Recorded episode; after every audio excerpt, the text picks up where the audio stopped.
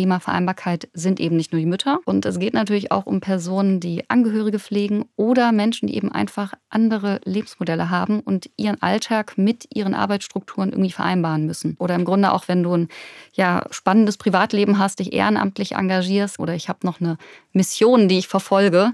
Und eben auch dafür brauche ich dann Vereinbarkeit, um Privatleben oder das Leben mit eben dem Bereich des Berufs zu vereinbaren.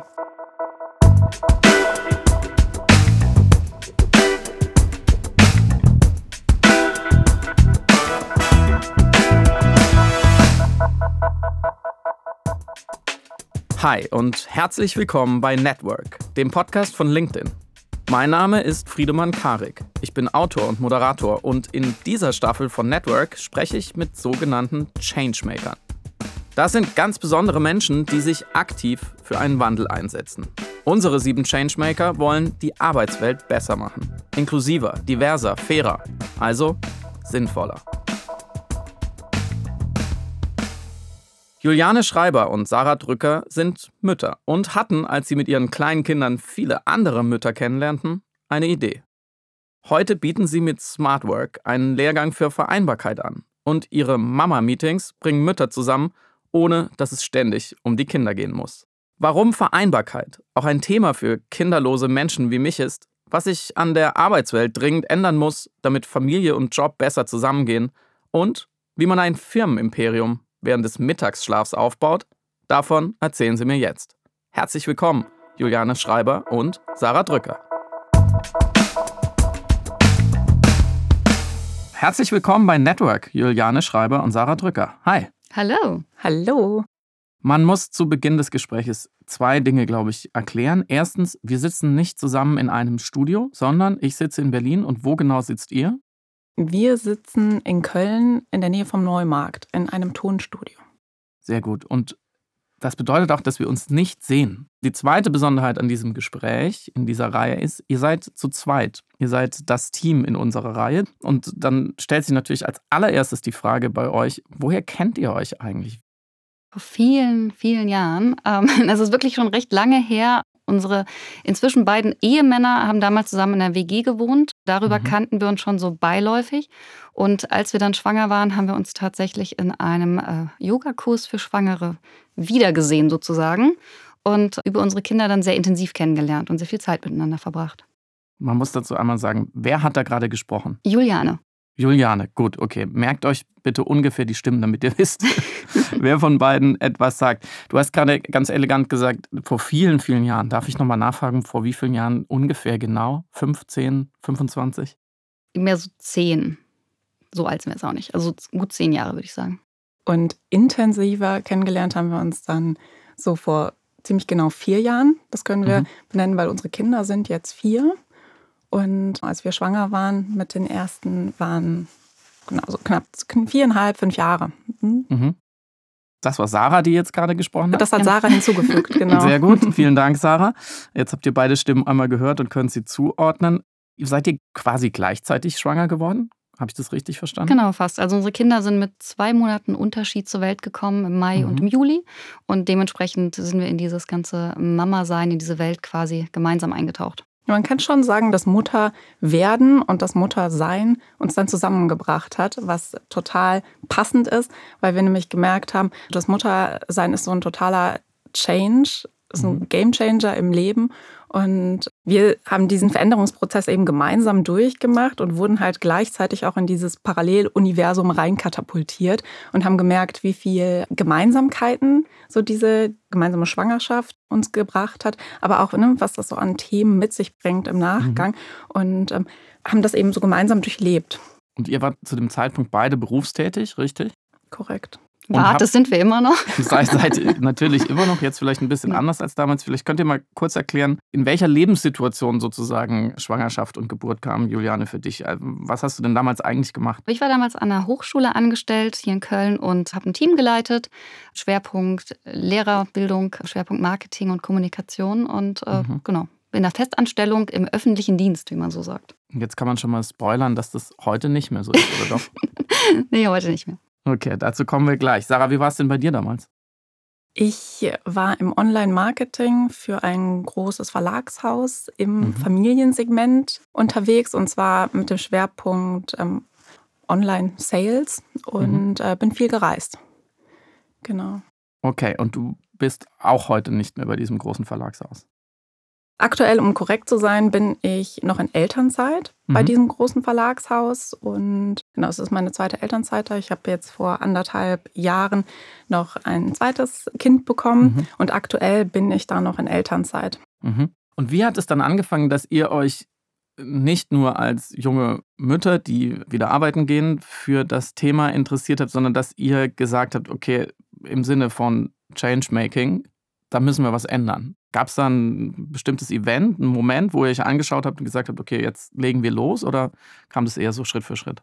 Ein bisschen beides. Also es gab ein großes Auftaktevent, das haben wir quasi selbst veranstaltet. Aber mhm. um dahin zu kommen, es war so, wir waren dann erstmal in diesem Schwangerschafts-Yoga-Kurs, in dem wir uns kennengelernt, mhm. also wiedergefunden haben und besser kennengelernt haben.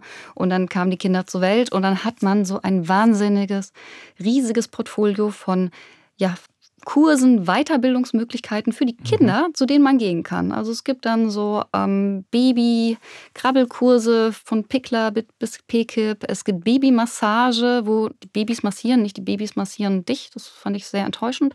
ähm, es gibt Baby-Schwimmkurse, es gibt zum Teil Baby, ähm, ja schon Sprachkurse, Musikkurse, ganz viele Kunstkurse. Und man geht dann auch hin und kann da auch seinen Tag gut mitfüllen. Gerade so in der Großstadt als Mama hat man ein breites Angebot und das haben wir auch gemacht, weil wir beide auch ja vorher volle Terminkalender hatten und dachten so, ja, cool, unternehmen wir mal was. Und merkten aber dann recht schnell, dass es dabei wirklich immer nur um die Babys ging. Und man stellt sich zum Beispiel da auch gar nicht mit dem eigenen Namen vor. Man sitzt dann auf dem Boden im Kreis und dann heißt es von der Kursleitung, ja, stellt euch doch mal vor. Und wenn ich dann mhm. sage, hi, ich bin Juliane, ich bin Führungskraft an der großen Hochschule, ich freue mich hier zu sein, mein Lieblingssong ist das und das, dann wird man eher so ein bisschen komisch angeguckt, weil man merkt dann, die nächste Frau stellt sich dann vor, hi, ich bin die Mama vom Emil und der mhm. Emil kam per Kaiserschnitt zur Welt und der Emil kann sich jetzt schon drehen und hat fünfmal am Tag Stuhlgang und isst am liebsten Pastinakenbrei und du merkst so, okay, als Mama bist du, als Person, als Frau bist du ja gar nicht relevant. Du bist halt die Mama von. Und man speichert sich dann unter Müttern tatsächlich auch gegenseitig so im Handy ein, wenn man Kontakte mhm. austauscht. Und da haben wir gemerkt, so, hey, es wäre ja schon cool, man vergrößert sein Netzwerk eigentlich total als Mama, weil vorher ist man so in seiner eigenen Branche, in seinem Unternehmen unterwegs und knüpft da neue Kontakte. Und als Mutter lernt man ja plötzlich dann ganz viele neue Leute kennen. Aber man mhm. lernt die eben auch nicht kennen, weil man weiß ja nichts über die, außer dass mhm. der Emil eben am liebsten Passinake ist. Und da haben wir dann gemerkt, so, ey, da könnte man doch noch was anderes machen. Ja, uns hat einfach total interessiert, was macht denn die Mutter vom Emil? Ne? Mhm. Und irgendwann haben wir dann angefangen, das so proaktiv zu fragen. Und dann haben wir herausgefunden, ah, guck mal, die Mutter vom Emil, die kann nicht nur toll hier die Räder vom Bus äh, drehen, sich rundherum singen, sondern die ist eigentlich Juristin und beschäftigt sich mit dem Thema Wiedereinstieg nach der Elternzeit. Mensch, wie viele Frauen beschäftigen sich eigentlich mit dem Thema und könnten in der Konstellation auch in dem Kindermusikkurs den Rat von der Mutter vom Emil, die übrigens Silke heißt, gebrauchen. Und dafür wollten wir einen Raum schaffen. Wir wollten einfach eine Möglichkeit schaffen, sich genau dazu auszutauschen, ne? sich als Silke vorzustellen, die den Emil auf die Welt gebracht hat und das auch großartig ist, weil sie damit eben einen neuen Menschen geschaffen hat, aber sie eben auch nach wie vor die Kompetenz hat, dass sie juristisch ausgebildet ist, dass sie Ahnung hat und dass sie eben auch da in dem Fachbereich ansprechbar ist.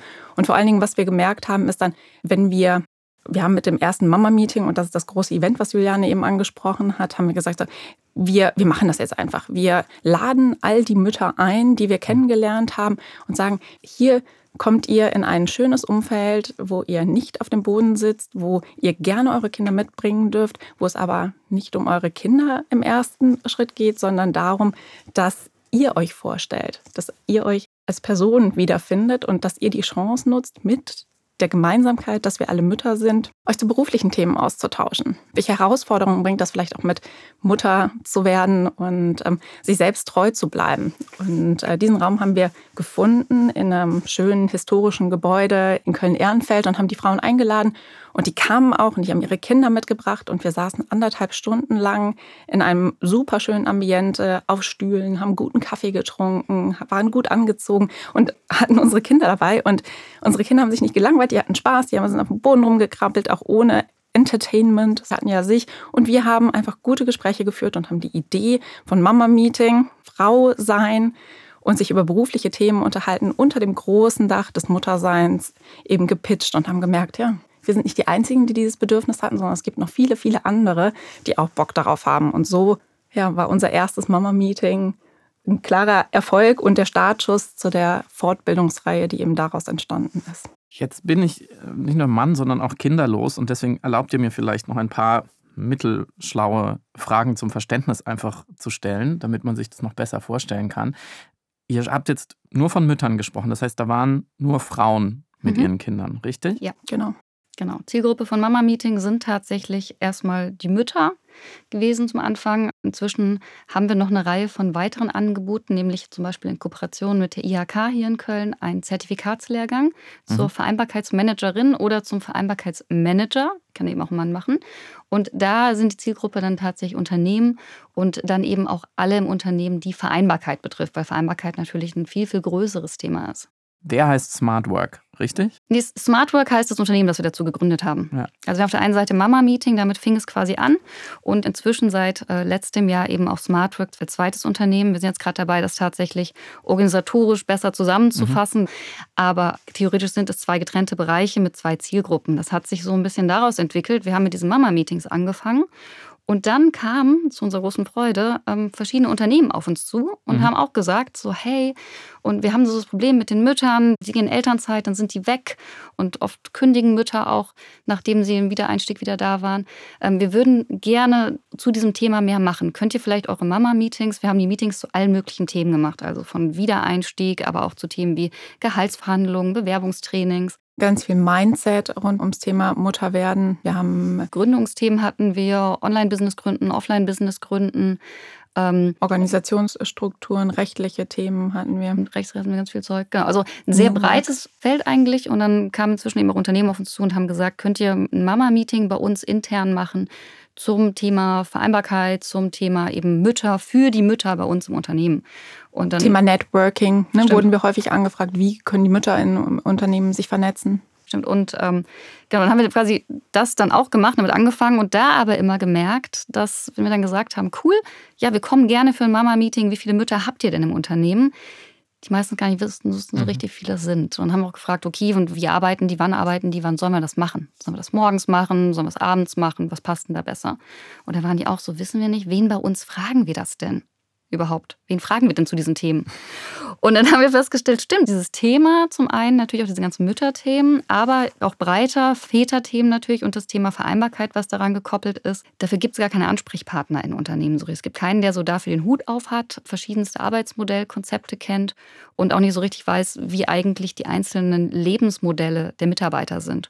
Und darum ist dann quasi dieser Zertifikatslehrgang entstanden in Kooperation mit IHK. Dann haben wir auch nochmal gemerkt, okay, das Thema Vereinbarkeit sind eben nicht nur die Mütter. Also klar, es sind auch die Väter. Aber es heißt ja auch nicht Elternvereinbarkeit, sondern es heißt Vereinbarkeit.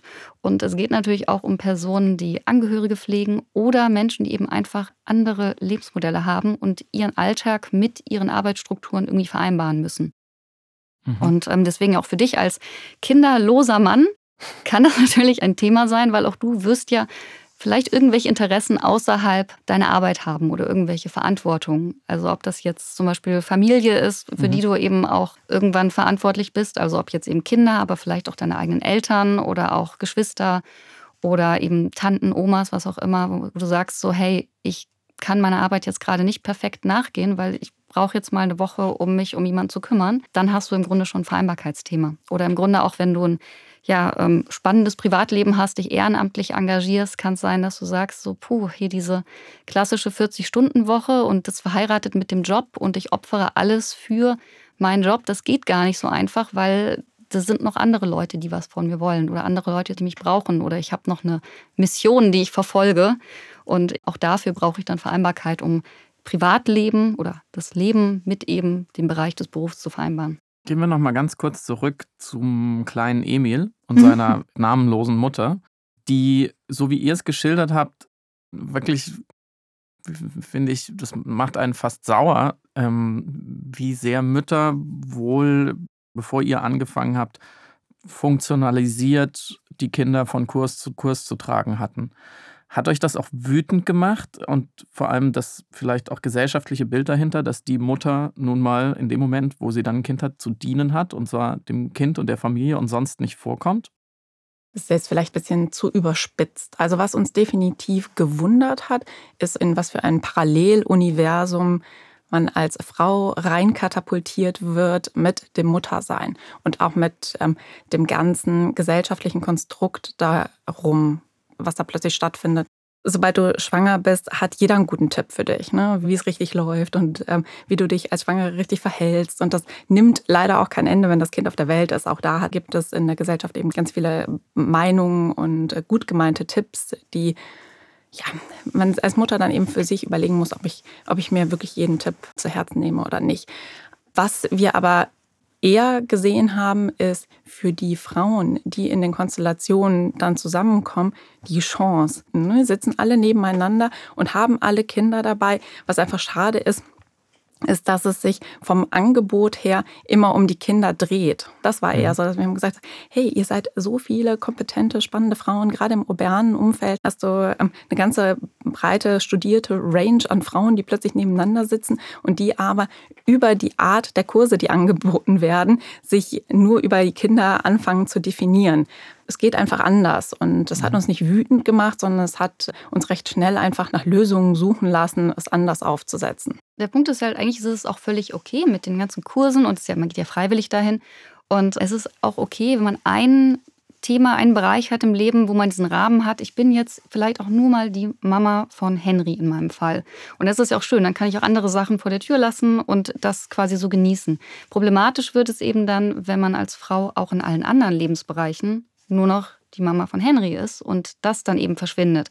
Also wenn es nur diesem Kurs so wäre, dann wäre das kein Problem. Aber wenn man natürlich dann im beruflichen Umfeld zum Beispiel auch nur noch als die Mama gesehen wird oder bestimmte ja, Annahmen schon getroffen werden, weil man sieht, ah, die Frau hat ja ein Kind, darüber, welche Kompetenzen sie hat, darüber, welche Lebensziele sie noch hat, da wird es dann eben problematisch. Deswegen wollen die Krabbelkurse nicht schlecht reden. Was wir halt auch immer wieder betonen müssen, dass es auch überhaupt gar nicht ähm, schlimm ist, sich dem Muttersein so hinzugeben, dass es einfach Phasen gibt, in denen ist es super wichtig, sich auch damit zu beschäftigen, wie häufig Stuhlgang ne, das mhm. Kind den Stuhlgang hat. Und ähm, dafür ist es auch wahnsinnig wichtig, Runden zu haben, in denen man sich dazu austauschen kann und auch ausschließlich dazu austauschen kann. Besonders interessant wird es eben für uns beide zumindest, ne, wenn wir die Möglichkeit haben, irgendwann auch den Switch zu kriegen. Ne? Also wenn wir uns uns äh, auf dem Spielplatz treffen mit der Mama vom Emil, dass wir trotzdem wissen, wir können jetzt erstmal darüber sprechen, ob das in Ordnung ist, diesen Pastinakenbrei ein bisschen grober zu pürieren oder ob die Kinder sich dran verschlucken und dann aber auch ab so einem gewissen Moment einfach umzuswitchen und zu sagen, es ist auch okay, wenn ich sie jetzt frage, wie es beruflich läuft oder ob sie die Beförderung bekommen hat, weil ähm, häufig fehlt dieses Momentum, aus mhm. dem Kindertalk aussteigen zu können das ist einfach so die perfekte Konstellation, weil dann hast du gemeinsamen Nenner über das Muttersein, aber darüber hinaus auch die Möglichkeit, dich eben mit dem Blick über den Tellerrand auch beruflich auszutauschen. Und dann merkst du nämlich, Mensch, eigentlich völlig branchenunabhängig stehen wir Frauen ab dem Moment des Mutterwerdens vor immer den gleichen Herausforderungen oder wir haben ähnliche Themen, egal in welcher Branche wir beruflich unterwegs sind oder auf welcher Hierarchieebene wir arbeiten. Wir stellen uns einfach die Frage des Sinns. Mhm. Möchte ich so weitermachen? Ist das, was ich tue, wirklich das, was ich meinen Kindern auch mitgeben möchte? Hat das einen Sinn, was ich vorher gemacht habe? Und dann aber auch, wie viel Zeit möchte ich meiner Arbeit in Zukunft widmen und wie kann ich das so gewichten, dass weder mein berufliches zu kurz kommt, noch mein Privatleben zu kurz kommt und wie finde ich da einfach diese Balance oder was einfach viel schöner ist noch, den Einklang zwischen Privatleben und beruflichen Themen. Wie ist es heute bei euch oder in den letzten Jahren, wie hat sich das entwickelt? Was ist jetzt euer Sinn? Habt ihr quasi komplett darauf umgeschwenkt, dieses Thema nach vorne zu treiben? Oder ist es für euch eher ein Abschnitt in eurem Leben, weil ihr jetzt eben auch selber in der Situation wart oder seid und ihr sagt, in fünf oder zehn Jahren ist die Arbeit getan, dann zieht man weiter. Boah, das wäre so geil. Stell dir mal vor, in fünf bis zehn Jahren gibt es keine Vorurteile gegenüber Eltern oder Müttern mehr. Jeder kann arbeiten, wie, wann er möchte. Äh, ja, das wäre cool. Also wenn das eintritt, dann äh, sehr gerne. Dann gehen wir sehr gerne früh in Rente. Ähm, äh, aktuell hat sich unsere ja, Motivation, unsere Mission erstmal ähm, durch eine Veränderung zu unterstützen, zu begleiten, eben auch mit unseren Vereinbarkeitsmanagern, Vereinbarkeitsmanagern, die wir jetzt in die Unternehmenswelt entlassen und natürlich auch über Mama-Meeting, was wir da machen mit der Sichtbarkeit und dem Empowerment von Mamas, indem wir eben diese Events anbieten, wo sie zusammenkommen können, um ähm, ja nicht mehr nur die Mama von Emil zu sein. Und seht ihr euch jetzt vornehmlich als UnternehmerInnen, als Gründerin oder hat es auch schon ein bisschen was ja, Aktivistisches oder Soziales? Wir arbeiten auf jeden Fall, Juliane hat es ja auch gerade schon Mission genannt und dieses Thema Vereinbarkeit und Mom Empowerment ist definitiv unsere Mission, unsere Motivation, die uns antreibt. Aber wir sind Gründerin, wir sind fast über den Gründungsstatus hinaus, wir sind Unternehmerinnen, wir sind Geschäftsführerinnen unserer beiden Firmen, die wir unter der Mission der Vereinbarkeit gegründet haben.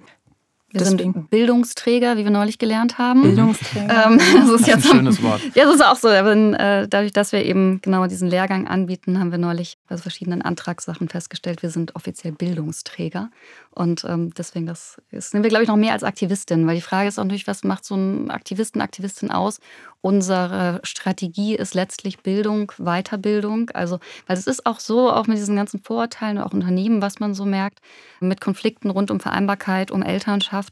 Es ist oft einfach so, dass bestimmtes Wissen nicht besteht. Also, dass dann jemand kommt und zum Beispiel auch sagt, es muss ja gar nicht Elternschaft sein, er sagt, ich möchte jetzt irgendwie eine Auszeit machen, um meine Mutter zu pflegen ähm, die ist krank, wie können wir das dann machen? Und oftmals ist es dann so, oh nee, dafür haben wir jetzt hier nichts, was wir im Unternehmen anbieten können, dann müssen wir dich freistellen oder du musst kündigen und was auch immer. Und wir versuchen tatsächlich dadurch, dass wir einfach aufklären und wirklich Personen ausbilden, dafür zu sorgen, dass es mehr Wissen rund um die Möglichkeiten, anders zu arbeiten und ja, Berufsleben und Privatleben anders zu vereinbaren gibt. Und ähm, wenn das als Aktivismus zählt, können wir das gerne aufnehmen, aber ähm, wir haben tatsächlich so einen Bildungsauftrag, haben wir uns gegeben. Das merken wir jetzt auch beim Zertifikatslehrgang. So die ersten, die sich für das Thema interessieren, sind Frauen, die in einer ähnlichen Situation sind wie wir, ne, die Mütter sind, die sagen, ja, wir sind aktiv mit dem Thema konfrontiert worden und haben eben auch darüber angefangen, uns damit zu beschäftigen und haben gemerkt, da ist auf jeden Fall noch Luft nach oben in unseren Unternehmen. Und wir sind aber intrinsisch so motiviert, weil wir uns mit dem Thema beschäftigen, dass wir Lust haben, das Thema in unsere Unternehmen zu tragen und denen quasi aufzuzeigen, Vereinbarkeit kann eine Win-Win-Situation sein, wenn wir das Thema Vereinbarkeit als Chance begreifen und eben aufzeigen, dass sowohl die junge Kollegin, die kinderlose Kollegin, der kinderlose Kollege, weiß nicht, der Surfer, der morgens die erste Welle nehmen möchte, vom Thema Vereinbarkeit betroffen ist, weil er auch ne, von flexiblen Arbeitszeiten profitiert, dass ältere Leute im Unternehmen, die eben in die Situation kommen, zu pflegen, davon betroffen sind, dass es aber auch die Mütter und Väter sind und die Väter dann vielleicht eher passiv, weil sie nie so richtig die Chance gesehen haben, im Unternehmen in Elternzeit zu gehen, ne, dass ein Unternehmen, das sich aktiv mit dem Thema beschäftigt, eben auch Chancen aufzeigt für Personengruppen, die das Thema Vereinbarkeit vorher für sich gar nicht auf dem Zettel hatten, aber dadurch, dass sie sich damit beschäftigen und passende Angebote, Lebens lebensphasenorientiert aufgezeigt bekommen, sagen, das hat für mich, ich habe die Pain gar nicht gespürt, aber mhm. durch das Angebot, das mir gemacht wird von meinem Unternehmen, habe ich die Möglichkeit, mich zu verbessern und meine Leistung eigentlich noch viel mehr ähm, herauszukitzeln wir sind gar nicht so weit, dass wir sagen, Schmerz muss man vorher spüren, sondern mhm. Unternehmen können da auch proaktiv mit umgehen und dann sehen, hey, mein Mitarbeiter ist super zufrieden und ähm, das hat was mit Mitarbeiterzufriedenheit, mit Employer Branding zu tun, das Thema. Also letztendlich ist es ein Thema, an dem niemand mehr vorbeikommt, der mit Menschen zusammenarbeitet. Wie seid ihr beide zu Expertinnen in diesem Feld geworden, wo du, Juliane, eben gesagt hast, Wissen gibt es teilweise noch nicht oder es ist nicht irgendwo ähm, konzentriert. Wenn ich es richtig verstanden habe, habt ihr ja vorher wenig bis nichts mit diesen Fragen zu tun gehabt. Wie macht man sich da schlau? Also was habt ihr wo gelernt? Ähm, also zum einen habe ich natürlich durch mein Studium und auch eine Arbeit an der Hochschule viel Vorarbeit gehabt. Also ich habe Medienwissenschaft studiert und Nordamerika-Studien. Das war sehr genderlastig. Also ich habe mhm. von ähm, Mary Evans über Judith Butler, über Michel Foucault, alles hoch und runter gelesen im Studium. Mhm. Auch natürlich vorher schon mit der Frage beschäftigt, so ähm, Darstellung, Genderrollen in Filmen, in Werbung, in Computerspielen, solche Themen.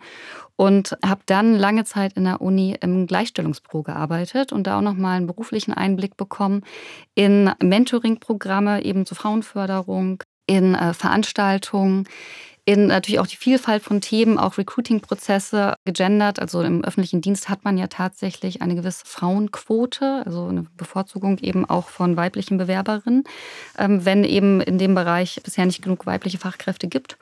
Das Thema Elternschaft war aber tatsächlich was, was immer ähm, sekundär war und wenig Beachtung fand, obwohl es eigentlich ein super kritischer Punkt ist. Also man merkt, wenn man sich auch so die Lebensläufe anguckt, auch gerade Führungskräfte anguckt, merkt man, okay, Frauen schaffen das inzwischen in unserer Gesellschaft bis zu einem bestimmten Punkt zu kommen, mhm. auch in einer guten Anzahl und plötzlich so Mitte 30, 40 kommt dann so ein Bruch und in den richtig hohen Führungspositionen hat man dann doch wieder die Männer. Und oft wird nicht so richtig thematisiert, was dieser Bruch eigentlich ist, aber dieser Bruch ist natürlich das Elternwerden. Eine Bertelsmann-Studie hat auch belegt, dass eben Frauen, die drei Kinder haben, eben signifikant weniger Lebenseinkommen haben als Männer mit Kindern. Also beim mhm. Mann war, glaube ich, die Zahl dann 1,4 Millionen Euro Lebenseinkommen über den gesamten Lebensverlauf und die Frau mit drei Kindern hatte irgendwie 600.000 Euro. Und deswegen, dieser Faktor war mir damals noch nicht so präsent, der wurde mir aber präsent, als ich selbst Mutter wurde, mich mehr damit beschäftigt habe. Und äh, zu Expertin geworden sind wir letztlich durch unser Netzwerk und durch unsere Unternehmung. Also bei diesen ganzen Mama-Meetings war es eben auch so, wir haben uns immer Referentinnen zu verschiedenen Themen eingeladen. Und auch jetzt ist es noch so, dass wir im Grunde jetzt nicht einzeln als Expertin bei dem Lehrgang vorne stehen und äh, sagen, wir kennen uns mit allen Themen aus, sondern wir moderieren es tatsächlich. Wir ähm, leiten viele Übungen an, ähm, lassen eben die Teilnehmerinnen auch auf bestimmte Punkte selbst kommen, auch selbst schauen, wie man eben moderne Konzept entwickeln kann und haben ein ganz, ganz großes Kollegium dabei von Expertinnen und Experten aus verschiedensten Fachrichtungen, also von New Work-Expertinnen über Anwältin mit rechtlicher Perspektive ähm, zu Arbeitsrecht in diesem Bereich, über Expertinnen aus Unternehmen, die eben konkrete Cases da vorgestellt haben. Jobsharing, Jobsharing, genau, Modelle, Personen, die sich mit Teilzeit in Führung beschäftigen, hauptberufliche Unternehmensberaterinnen. Und die alle ergänzen das quasi. Auch jetzt sitzen wir zu zweit hier, denn äh, unser Credo ist tatsächlich, Sachen eben auch nicht alleine zu machen, sondern eben einfach davon zu profitieren und die Synergien zu nutzen, wenn da mehr Leute dran mitmachen. Wir bündeln das, wir bündeln das Wissen. Und das ist auch etwas, was eben vorher noch nie so ähm, beim Thema Vereinbarkeit stattgefunden hat, zu schauen, welche Komponenten fließen da alle mit rein und welche Themen sollte man unbedingt mitdenken, um in der Lage zu sein, ein individuelles Vereinbarkeitskonzept für das Unternehmen, in dem ich arbeite oder das ich beraten möchte als Vereinbarkeitsmanagerin, entwickeln zu können. Ne? Weil das ist eben auch das, was am Ende des Zertifikatslehrgangs steht oder was uns über den gesamten Zertifikatslehrgang begleitet, ist eben, dass unsere TeilnehmerInnen ein ähm, Vereinbarkeitskonzept erstellen. Das heißt, sie schauen sich an, mit welchem Status quo im Unternehmen lege ich los, wie ist die Vereinbarkeit bei uns gegeben? Welche Maßnahmen gibt es auch vielleicht schon und welche werden genutzt und welche nicht? Ich gucke mir die Mitarbeiterstruktur und die Bedürfnisse der Mitarbeiter an und dann starte ich und entwickle individuelle Maßnahmen, die eben auf die Mitarbeiterschaft des Unternehmens auch wirklich passen jedes Unternehmen hat ähnliche Herausforderungen und es gibt dann aber so einige kleine Stellschrauben, die man individuell drehen muss. Und am Ende steht eben dieses Vereinbarkeitskonzept, das dann individuell direkt für das Unternehmen anwendbar ist. Das heißt, wir geben eben ganz viel theoretischen Input, begleiten das oder lassen unsere Experten, Expertinnen es eben mit Praxisbeispielen begleiten, haben eben auch viele QAs mit drin, mit Experten, Expertinnen aufs Unternehmen, die eben die Erfahrungen schon gemacht haben oder die eben als äh, ähm, besonders erfolgreich im Thema Vereinbarkeit gelten. Und ähm, dann aber auch entlassen unsere Absolventinnen, Absolventen mit einem finalen Produkt, wie sie halt direkt starten können. Und das mhm. ist etwas, was eben auch zur Handlung dann animiert. Und dann aber auch, und das ist das Schöne, die Person, die das erstellt hat, zur Expertin oder zum Experten in dem Thema macht Und sie dann auch stolz sagen kann, ich habe auch noch einen ganzen Expertenstab hinter mir stehen, weil wir vernetzen eben auch über den Zertifikatslehrgang hinaus und möchten auch ganz bewusst, dass die Teilnehmerinnen untereinander in Kontakt bleiben, aber auch mit unserem Expertenpool, sodass halt im Idealfall in dieser großen Vereinbarkeitsszene ein Umdenken, ein Aufbruch stattfindet und immer mehr Experten sich trauen, in Unternehmen aktiv zu werden. Wenn ihr mir jetzt so davon erzählt, dann klingt es, als hättet ihr Jahrzehnte der Erfahrung und vor allem zwischendrin immer wieder sehr klug eure Strategie und nächsten Schritte festgelegt.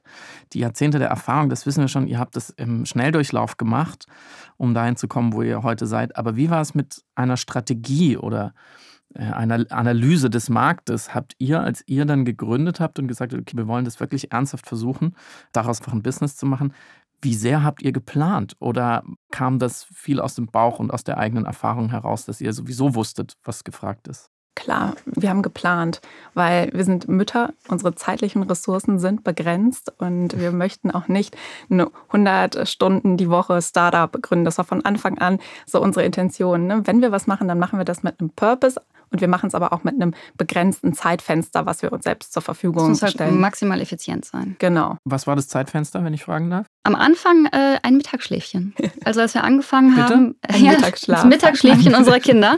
Ähm, als wir angefangen haben, waren unsere Kinder beide ein gutes halbes Jahr, dreiviertel Jahr alt, waren noch nicht in der Betreuung. Das heißt, die Zeiten, die wir quasi zur Verfügung hatten, um in Ruhe zu arbeiten, war so das Mittagsschläfchen oder eben die späten Abendstunden, wenn die Kinder mhm. dann schliefen. Wir Und haben es auch Naptime Empire gründen genau. getauft, weil wir einfach nur die Nap-Times unserer Kinder Zeit hatten, um genau. eben unser Empire aufzubauen. Genau. Später wurde es dann mehr Zeit, aber es war tatsächlich immer so, dass unser größtes Credo in unserem eigenen Arbeitsmodus Effizienz war. Also bei jedem Schritt, dass wir uns hinterfragen, mhm. Macht das, was wir gerade tun, wirklich Sinn? Bringt uns das weiter? Sind wir in irgendeiner Routine, die eigentlich stattfindet, obwohl wir sie gar nicht brauchen? Wir haben jeden Montag, machen wir unser Montagsmeeting, gehen unsere To-Dos durch. Manchmal machen wir das auch nicht, wenn wir nichts zu besprechen haben. Und ich weiß noch, ich kenne das früher eben aus dem öffentlichen Dienst noch, wenn ein Meeting regelmäßig angesetzt war, dann fand ein Meeting auch regelmäßig statt. Mhm. Auch wenn es da nichts zu besprechen gab, man hat sich dann schon irgendwie zwei Stunden beschäftigt.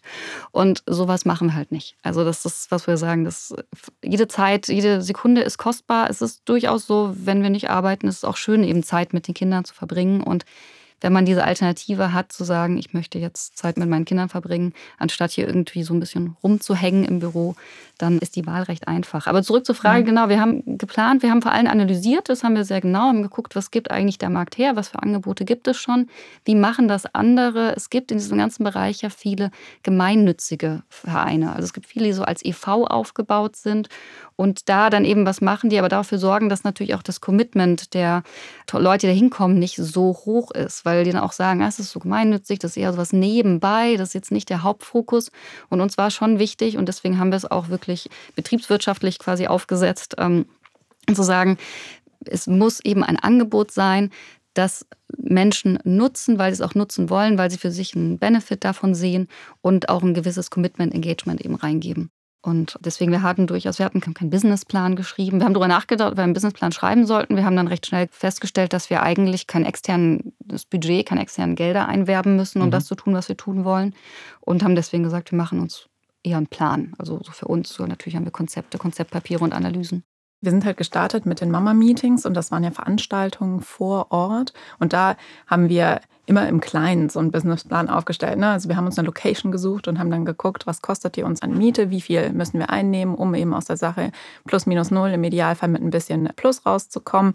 Was haben wir an Marketing, was, was für eine Marketingmaschinerie müssen wir dahinter schalten, damit die Leute auch darüber informiert werden, dass unsere Veranstaltungen stattfinden. Und schnell haben wir dann aber auch gemerkt, das ist was, was Potenzial hat, über Köln hinaus zu wachsen und dann haben wir angefangen, unsere Inhalte zu digitalisieren. Wir haben eine Website aufgesetzt, haben ein Mama-Meeting-Magazin befüllt, haben da die Frauen vorgestellt, die wir kennengelernt haben, haben die Themen zusammengefasst und jederzeit abrufbar zur Verfügung gestellt. Was haben wir aus dem Mama-Meeting zum Thema Back to Job mitgenommen? Was haben wir zum Thema Mindset mitgenommen?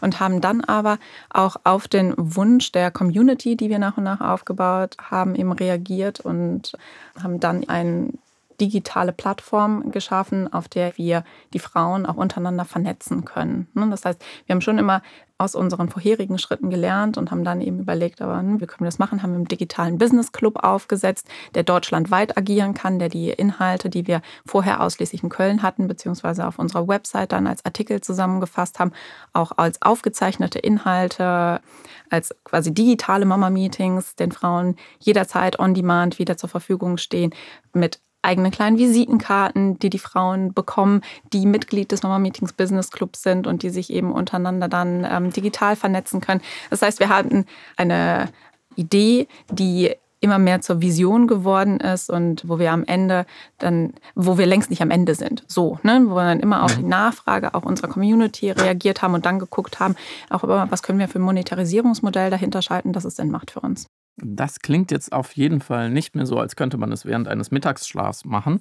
Wann kam denn der Punkt, als ihr gemerkt habt, okay, das wollen wir jetzt zu unserem Beruf machen. Wir gründen jetzt und wir gehen all in. Sarah, du hast vorhin schon gesagt, du bist, glaube ich, dann nochmal in deinen alten Beruf zurück. Wie war das? Wie war da die Abwägung?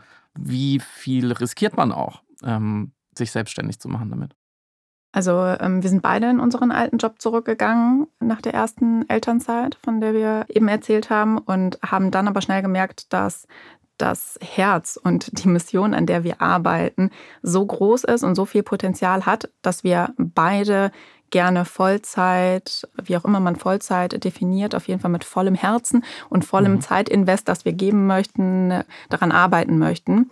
Und dann bin ich auch nochmal schwanger geworden und dann gibt es in, in, Deutschland juristische Konstrukte, die es eben ermöglichen, das eben mit so einem gewissen Backup jetzt noch zu machen. Ich war eben noch in diesem Angestelltenverhältnis drin und bin dann in die nächste Elternzeit reingegangen. Und in der zweiten Elternzeit haben wir dann Smart Work gegründet. Und mittlerweile steht da jetzt auch noch mal eine zweite Firma dahinter, die es wahrscheinlich eben zeitlich uns noch mehr binden wird, auch in den nächsten Jahren, sodass ähm, die Entscheidung bei mir emotional natürlich einfach schon quasi getroffen ist, wie es weitergeht. Und unsere Mission und unsere, unsere Begeisterung für das Thema ist so groß, dass es einfach nicht mehr zur Debatte steht, ob wir das weitermachen oder nicht. Wir stehen da jetzt mit beiden Beinen fest drin und haben da total Bock drauf. Was sagen denn eigentlich eure Familien und die Väter und vielleicht auch eure Mütter dazu, dass ihr ähm, arbeitet? Bitte? Dass wir arbeiten? Nee, dass, dass ihr, ähm, ja, es ist ja schon auch immer ein Risiko oder es ist ein, ein Abenteuer im schönen Sinne, die Selbstständigkeit, dass ihr die Karriere dafür auch ähm, zumindest verändert habt oder den normalen, konventionellen Karriereweg.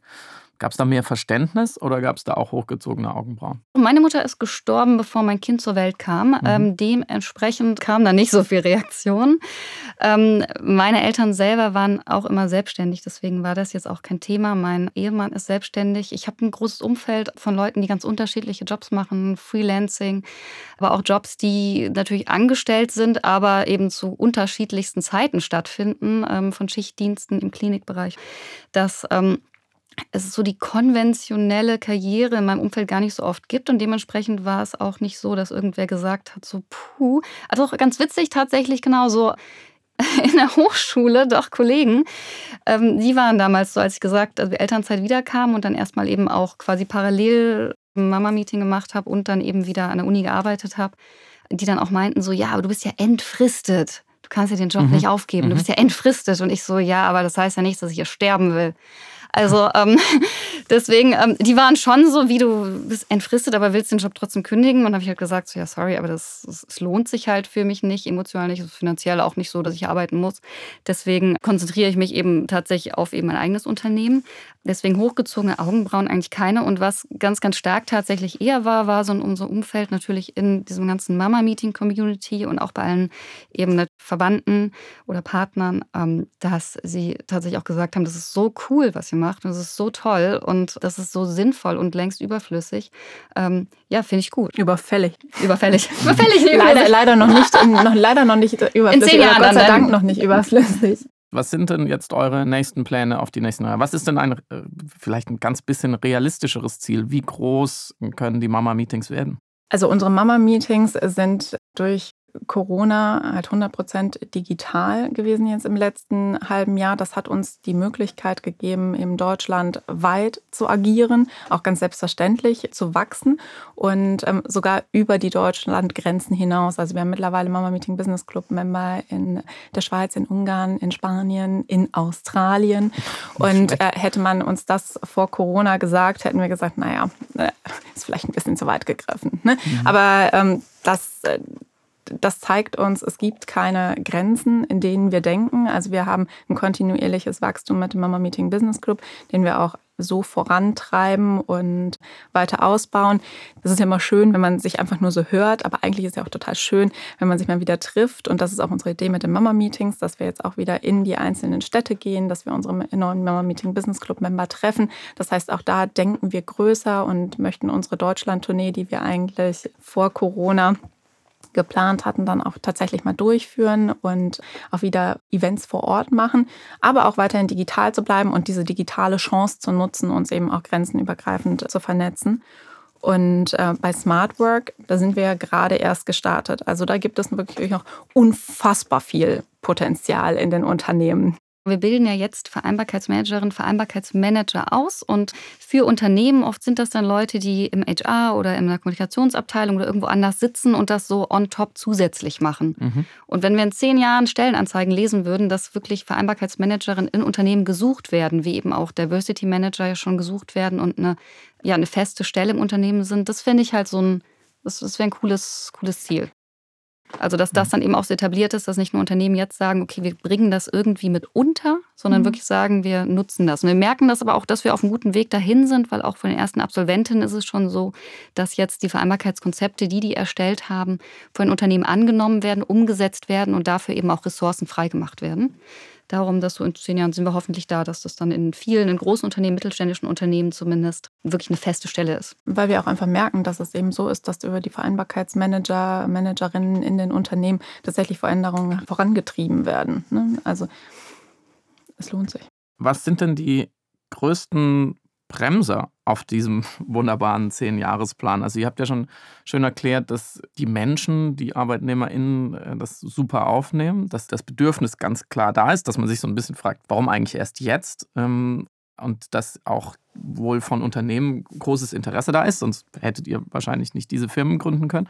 Aber woran hängt es denn dann? Gibt es vielleicht noch politische Rahmenbedingungen, die man da verschieben muss? Was würdet ihr euch wünschen, was schneller geht? Schneller ist schwierig. Es hängt ja viel von der Kultur ab, von dem Umdenken. Und wenn wir jetzt auch so gucken, warum ist das eigentlich so, dass Mütter oft eben in dieser Rolle sind, dass eben ähm, Wiedereinstieg für sie nicht ganz easy ist oder auch dass Vereinbarkeit für sie ein stärkeres Thema ist als für Männer, dann ist das ja so in der deutschen Geschichte eben begründet. Also 1977 gab es erst die Eherechtsreform, die dann den Ehepartnern erlaubt hat, in der Ehe selbst zu entscheiden, wer sich eigentlich um die Kinder kümmert. Vorher war das im Gesetz so verankert, dass Frauen zwar arbeiten durften seit 1958, aber solange sie ihre Pflichten für Familie und Haushalt nicht vernachlässigen. Und das hat halt ein Gesetz bis 1977 festgeschrieben. Und das heißt, so mhm. das arbeiten wir jetzt erst ab. Dann kam natürlich nochmal ähm, 89 durch die Wiedervereinigung nochmal ein anderer Blick darauf, dass man in Westdeutschland mit Vereinbarkeit anders umgegangen ist als in Ostdeutschland. Und ähm, deswegen letztlich, wir bräuchten natürlich Zeit. Also man kann da keinen Bösewicht ausmachen, leider. Das macht es manchmal leichter. Aber ähm, es ist so ein bisschen die Zeit. Was wir natürlich gemerkt haben jetzt in der Pandemie, auch mit Homeoffice und so weiter, man kann die Zeit ganz schön beschleunigen, wenn man will und wenn man muss. Und deswegen hoffen wir tatsächlich darauf, dass so dieses Denken, diese Kultur, die sich jetzt tatsächlich in der Pandemie bei vielen Unternehmen etabliert hat, zu sagen, wir wollen was ändern und wir gehen das jetzt auch wirklich an und wir machen das jetzt und probieren mal was aus. Also oft ist es ja auch so, dass gerade vor der Pandemie viele gesagt haben, ah, Homeoffice, das könnten wir mal ausprobieren, werden wir mal ausprobieren, mhm. dann gucken wir mal, dann machen wir mal ein Konzept und die Implementierung und vielleicht, dann planen wir mal. Und dann tatsächlich, als die Pandemie kam, haben alle gesagt, wir machen jetzt einfach mal. Und ähm, diese Kultur, dieses Mindset eben auch ähm, bei allen Menschen, sowohl bei den Menschen, die ähm, weit unten in der Hierarchie sind, als auch die, die weit oben sind, die verändert sich eben unterschiedlichem Tempo, aber je schneller sich verändert, desto schneller kommen wir da natürlich auch voran. Was vielleicht auch noch ein ganz äh, interessanter Faktor ist, ist die klassische 40-Stunden-Woche. Das ist ja auch so ein Relikt, das wir lange mhm. mitschleppen und da eben eine Umdenke anzustoßen. Ne? Das ist so ein Rahmen, in dem wir denken und der auch uns häufig in den Unternehmen total einschränkt. Bist du Vollzeit da, dann bist du 40 Stunden da, dann bekommst du eine vollwertige, super Stelle und hast auch die Möglichkeit, Karriere zu machen, wenn du halt Lust hast, noch ein paar Stunden draufzulegen. Aber ähm, alles, was Teilzeit ist, ist bei uns einfach schon automatisch abgewertet. Das heißt, mit 20 Stunden, 30 Stunden, alles, was unter Vollzeit ist, hast du gar nicht die Möglichkeit, eine Karriere im klassischen Sinne hinzulegen.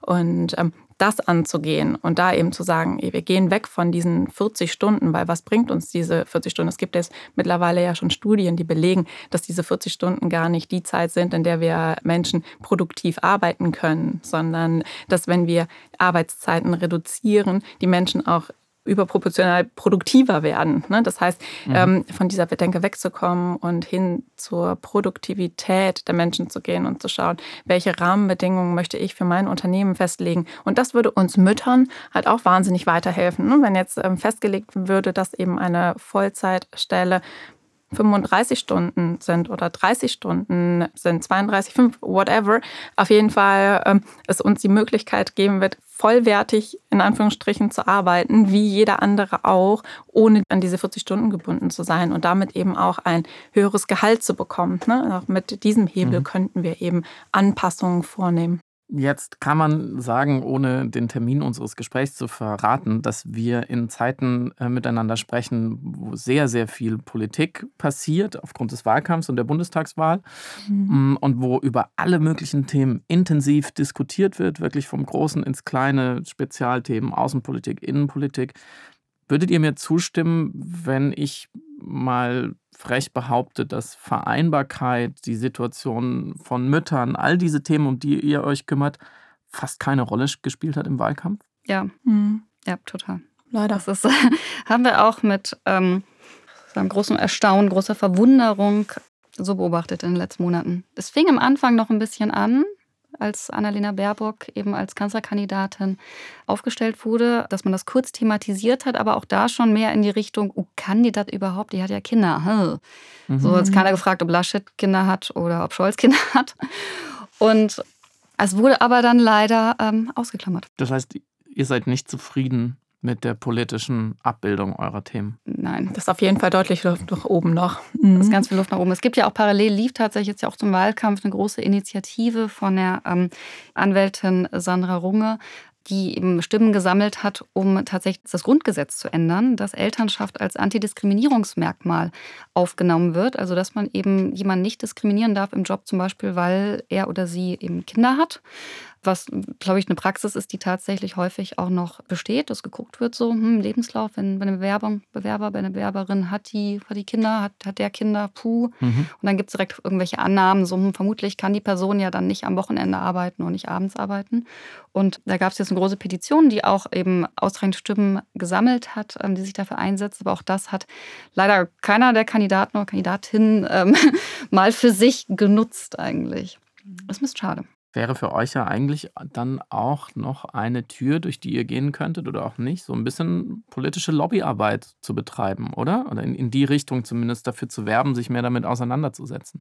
Ja, das ist ähm, ist ein Faktor. Ähm, der Punkt ist so ein bisschen, wir sind ja gerade, gehen wir mehr auf die Unternehmen, weil wir da tatsächlich eben einfach mehr Agilität sehen.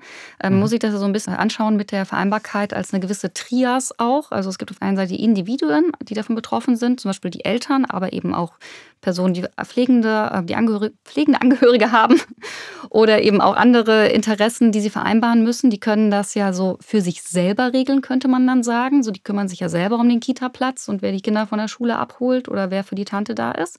Ähm, dann gibt es den zweiten Bereich, das sind die politischen Rahmenbedingungen. Man sagt so, was ist denn erlaubt? Was sagt denn der Gesetzgeber? Muss sich die Frau um die Kinder kümmern oder kann das auch der Mann machen? Und als drittes eben dieser Bereich der Unternehmen die vorgeben, wie sind die Arbeitsbedingungen, wie sind die Arbeitszeiten, wo muss die Person sitzen, um ihren Job machen zu können. Und auf all diesen drei Ebenen können Veränderungen stattfinden, die für mehr Vereinbarkeit sorgen. Also Vereinbarkeit bildet sich quasi in der Schnittmenge, kann man sagen. Mhm. Und wenn man jetzt in den politischen Bereich geht, wir könnten auch, also wir machen bisher keine Lobbyarbeit in der Richtung, weil das natürlich ist, was wahnsinnig langwierig ist. Also normalerweise, wenn du ein Gesetz ändern willst, brauchst du so gut zwei Jahre Wir machen mhm. Mama-Meeting jetzt seit ungefähr drei Jahren. Deswegen haben wir halt erkannt, dass wir natürlich auf dieser Unternehmensseite wesentlich schnellere Effekte erzielen können, die die Unternehmen ansprechen, weil die finanzielle Ressourcen haben, mit denen sie eben Veränderungen bewirken können, weil es Studien gibt, die bestätigen, dass Vereinbarkeit eben auch ein Faktor fürs Employer Branding ist, aber natürlich auch tatsächlich für den Umsatz. Also Frage so, wie viele Fachkräfte habe ich, wie gut sind meine Mitarbeiter, wie motiviert sind die, wie gering sind die Fehlzeiten. Das hängt alles mit Vereinbarkeit zusammen. Und deswegen haben wir uns bisher eher darauf konzentriert. Mal gucken, um unser Zehn-Jahres-Ziel zu erreichen, ob ähm, wir vielleicht doch noch Lobbyarbeit leisten, damit es vielleicht verpflichtend wird, dass mhm. jedes Unternehmen ab einer Größe von zehn Mitarbeitern einen Vereinbarkeitsmanager haben muss. So ein ähm, bisschen wie ein Ersthelfer. Wie ein Ersthelfer, genau. wir haben da auf jeden Fall ein Ohr und ein Auge dran, weil wir, und wir haben es angesprochen, viel mit unserem Netzwerk im Austausch stehen und wir eben Personen in unserem Netzwerk haben, die auf unterschiedlichste Art und Weise das Thema auch politisch vorantreiben. Deswegen sind wir da gar nicht so wahnsinnig weit von weg und unterstützen das auch über unsere Social-Media-Kanäle immer gerne, wenn es eben so Aktionen gibt, die wir pushen können und die danach hoffentlich auch politische Auswirkungen haben. Aber es ist auf jeden Fall was, was auf unserer Reise mit Sicherheit auch ähm, ja, weitergehen wird. Was ja in der Politik, aber in Elternschaft eigentlich ganz witzig ist, das haben wir auch über unser Netzwerk schon festgestellt. Äh, haben ja sogar einige, ähm, die politisch aktiv sind. Mhm. Die Politik selber ist nicht besonders familienfreundlich. Mhm. Also so zum Beispiel als Abgeordnete oder so kann man halt nicht in Elternzeit gehen, weil man ist ja gewählte Volksvertreterin oder gewählter Volksvertreter und man kann dieses Amt nicht ruhen lassen. Also muss sein Mandat niederlegen. Und da ist zum Beispiel auch so eine Regelung, wo man sich denkt, okay, wenn die Politik halt selber noch nicht mal irgendwie Vereinbarkeit in ihren Reihen, in ihren Strukturen drin hat, wie sollen die denn dann Vorgaben dafür machen, wie das irgendwo anders gelebt wird? Und das ist auch noch eine gute Botschaft für alle Menschen aus dem politischen Betrieb, die vielleicht auch ja. zuhören. Zum Abschluss ähm, würde ich noch kurz euer Buch empfehlen, beziehungsweise das allen HörerInnen mit auf den Weg geben, die jetzt sagen, ich möchte noch viel mehr erfahren von den zwei. Es heißt Momtastic, Frau sein, ja, Mama und, werden. Und, und, das ist ausverkauft. es ist nicht, ausverkauft. Man kann es nicht kaufen, deswegen, das musst du gar nicht empfehlen. Du kannst gerne empfehlen, dass sie einfach auf mamameeting.de gehen und bei einem Mama-Meeting vorbeischauen sollen. Das können sie gerne machen. Oder auf smartwork.de und Vereinbarkeitsmanagerin werden. Genau. Aber ja, vielleicht könnt ihr das Buch ja. irgendwann nochmal nachdrucken. Aber ich fand den Titel ganz gut, beziehungsweise er liefert die Vorlage zur letzten Frage. Das Buch heißt Momtastic, Frau sein, Mama werden, cool bleiben. Und ich würde gerne am Ende von euch wissen, ihr habt das, glaube ich, 2019 geschrieben, also ist jetzt schon wieder ein bisschen Zeit ins Land gegangen, in der ihr Frau wart und Mama wart und cool geblieben seid? Fragezeichen. Habt ihr euren eigenen Anspruch im Nachhinein bis jetzt erfüllt? Wir sind Frau geblieben, wir sind Mutter geblieben und cool sowieso. Ne? Absolut. Absolut. Absolut. Also das Ziel ist auf jeden Fall schon mal jetzt erreicht und in zehn Jahren bestimmt auch. Juliane Schreiber und Sarah Drücker, vielen, vielen Dank für euren Besuch bei Network. Ich finde, es war ein sehr schönes Gespräch.